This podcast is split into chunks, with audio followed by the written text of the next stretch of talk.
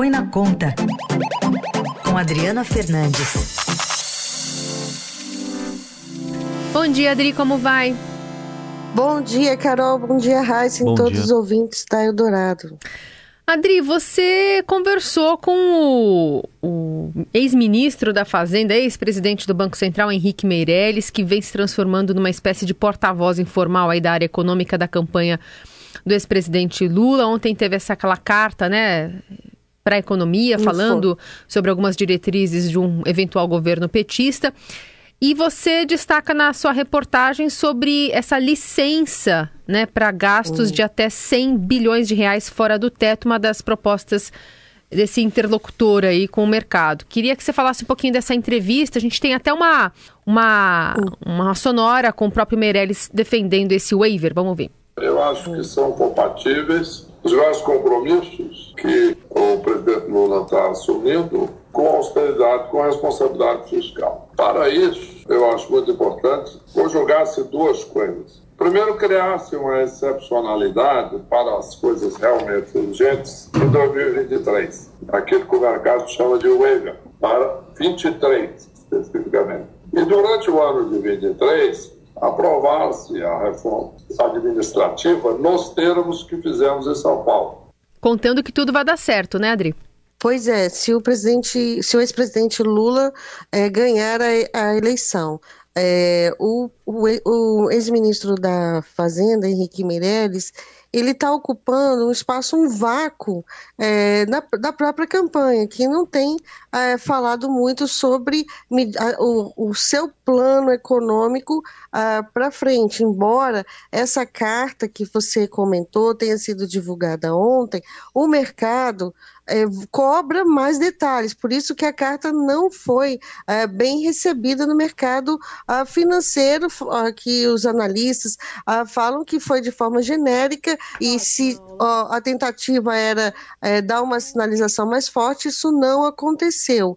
Então, nesse vácuo, Meireles, que é candidatíssimos, vamos dizer assim, a, a ocupar um cargo na equipe econômica uh, do ex-presidente Lula, voltando, reafirmando que caso ganhe a eleição, a eleição é na próxima, uh, no próximo domingo, ele vai ocupando esses espaços e isso tem incomodado muito os economistas uh, do, do, do PT, uh, que não aceitam, né, esses economistas que estão desenhando todo esse, esse essas diretrizes que colocam, colocaram no, no plano econômico, que decidiram não dar detalhes, eles não aceitam a Meireles, porque Meireles foi o ministro é, da Fazenda do governo Michel Temer, que se sucede, que, que, que seguiu a, a, Dilma Rousseff, que sofreu um processo de impeachment.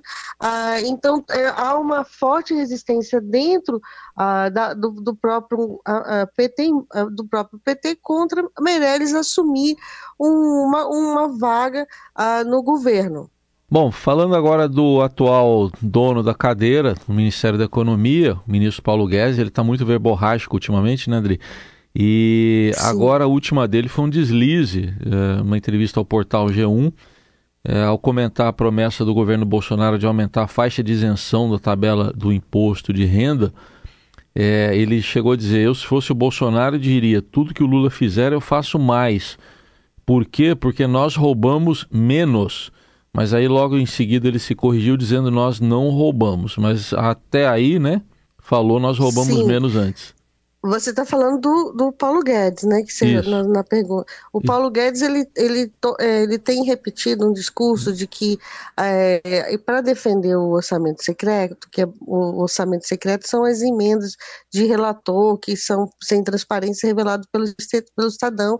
Ele tem dito, ah, o orçamento é uma secreto, as emendas de relator é uma parte muito pequena do orçamento e tal. E se, se 20% desse, desse orçamento orçamento é, tiver corrupção, é pouco. E ele acabou, se enrola nesse discurso, né?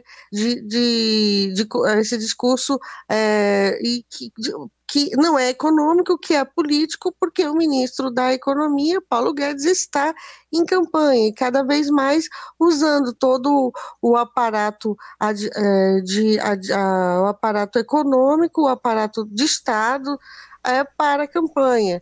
Ele não ficou fora é, da campanha como, como foi no início. E ele sobe o tom e acaba se enrolando nesse tipo de, de frase que, que você comentou e que está tendo repercussão aí nas, nas redes sociais e vai ser usada com certeza pelos adversários, assim como também Heisen.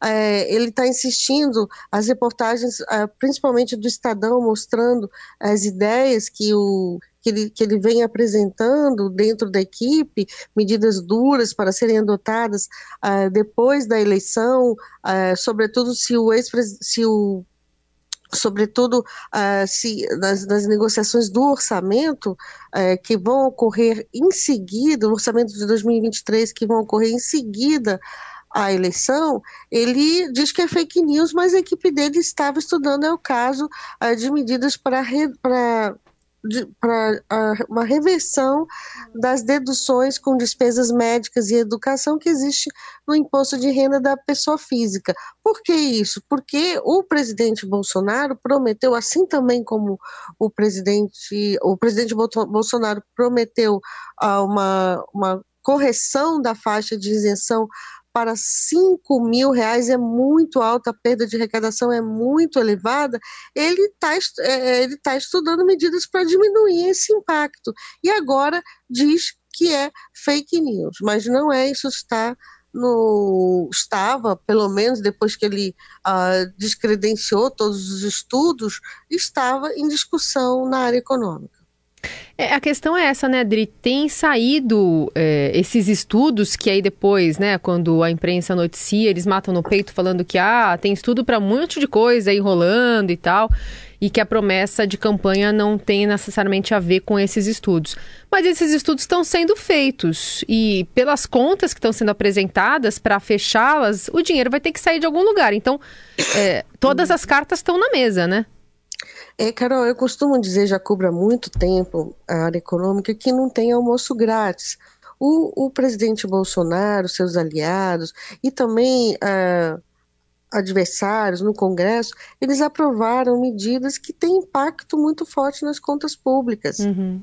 Né? E eu digo, é, uma delas a desoneração dos combustíveis. Isso vai ter uh, que ser uh, ajustado mais para frente.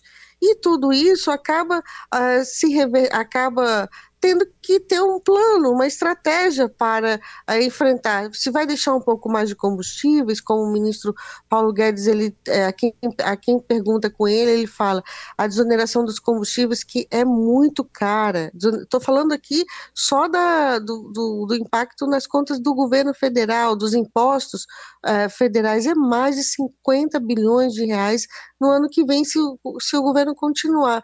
Então tem que ter um ajuste por outro lado, alguém perde.